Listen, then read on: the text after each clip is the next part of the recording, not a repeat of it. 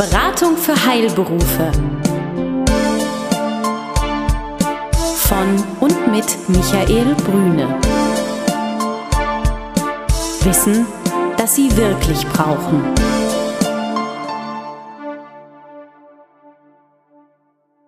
Sie sind Arzt, Zahnarzt oder Apotheker? Dann erhalten Sie von Michael Brüne und seinem Team einen einmaligen Service. Eine unabhängige, individuelle und umfassende Betreuung.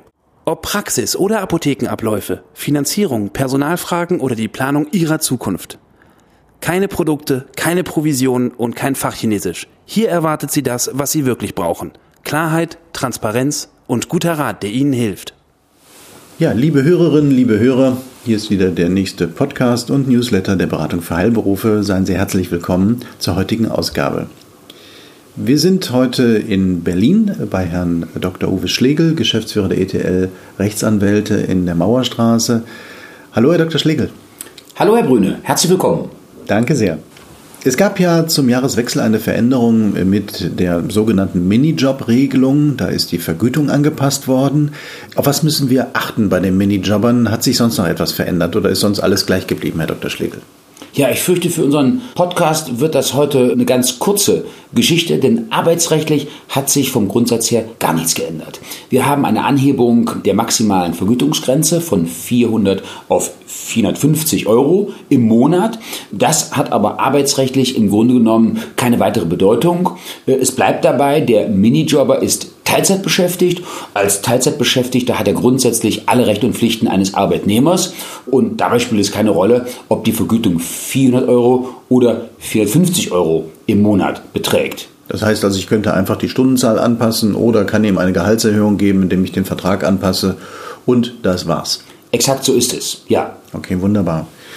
Beim Thema Minijob, Herr Dr. Schlegel, kommt mir noch ein Gedanke ganz kurz. Wir haben ja diese 450-Euro-Regelung jetzt äh, mit Beginn des Jahres 2013.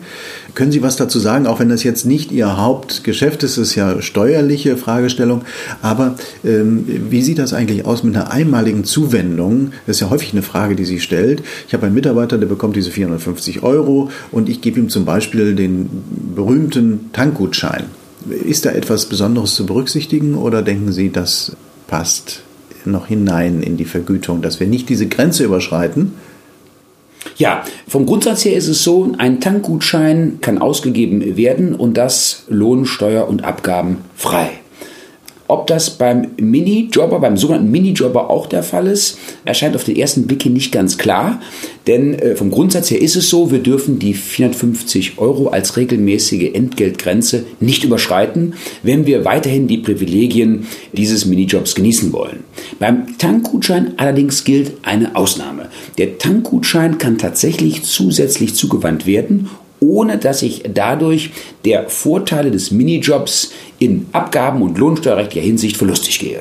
Aber es ist eine einmalige Zuwendung, das ist, glaube ich, wichtig in der Stelle. Es, ja? sollte, es sollte darauf geachtet werden, dass die weiteren Zuwendungen, die der Arbeitnehmer erhält, nicht als regelmäßiges Entgelt anzusehen sind. Denn immer dann, wenn ich regelmäßiges Entgelt habe, das oberhalb der 450 Euro Grenze liegt, verliere ich das Privileg des Minijobs.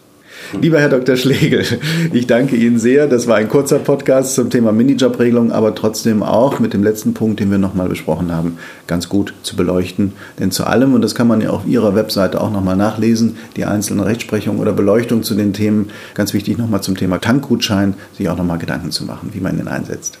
Ja, herzlich gerne. Dankeschön. Alles Gute.